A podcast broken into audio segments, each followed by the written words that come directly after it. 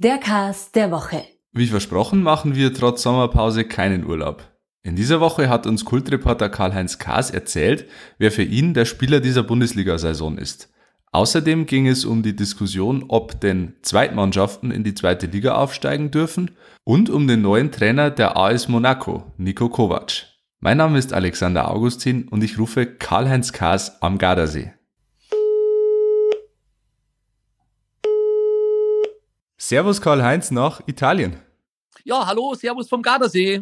Karl-Heinz, jetzt äh, ist Robert Lewandowski zum besten Spieler dieser Bundesliga-Saison gewählt worden. Stimmst du dieser Wahl zu? Absolut. Es ist der beste Lewandowski ever. Die Spielerumfrage hat es auch deutlich gezeigt. 42,6 Prozent, da war er meilenweit vorn. Also fast jeder Zweite hat ihn gewählt. Warum? Er hat 34 Bundesligatore geschossen, 51 in allen Wettbewerben. Auf ihn war einfach Verlass. Er war die, die Torgarantie für den FC Bayern und die Saison ist noch nicht aus. 8. August gegen Chelsea und dann ab 12. August Finalturnier in Lissabon. Also da kommen noch ein paar Törchen hinzu. Pech hat er. Es ist äh, der Ballon d'Or abgesagt. Leider das ist der Wettbewerb, wo Messi und äh, CR7 immer gekämpft haben um die Krone. Ich glaube, Lewandowski wäre heuer Weltfußballer geworden.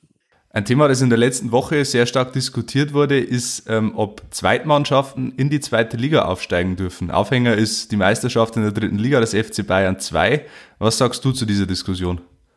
Ja, da gibt's Pro und Contra, das ist ganz klar. Pro ist natürlich, der Wettbewerb wird gefördert und der Drittligameister darf immer aufsteigen. Aber ich bin ganz deutlich dagegen. Anders als die Verantwortlichen beim FC Bayern München. Warum?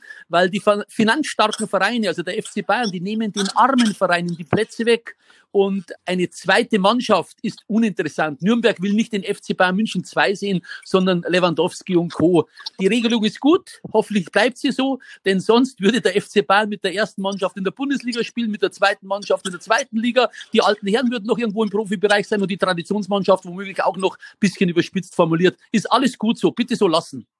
Ein alter Bekannter ist jetzt in Monaco wieder aufgetaucht. Nico Kovac, ehemaliger Bayern-Trainer, hat unter der Woche bei Monaco unterschrieben.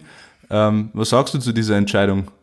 Ich finde es gut, dass er wieder einen Arbeitgeber gefunden hat. Es wird aber ganz, ganz schwer, denn der Druck ist enorm. Er ist der vierte Trainer in zwei Jahren in Monaco. Die waren ja 2017 Meister da in Monte Carlo. An dem werden sie immer gemessen. Jetzt ganz, ganz schlechte Saisons gespielt und das Spielermaterial wird entscheidend sein. Er kann nicht mal so mit dem Finger schnippen wie Pep äh, Guardiola in Manchester und dann kommt einer für 40, 50 Millionen. Das gibt's da unten nicht.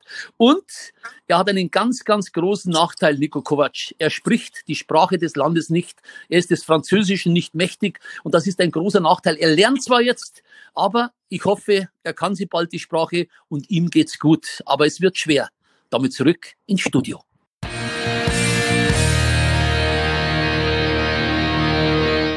Ihr habt Fragen, Anregungen oder Kritik? Dann schreibt uns gerne an heimatsport.pmp.de und abonniert den Heimatsport.de Podcast.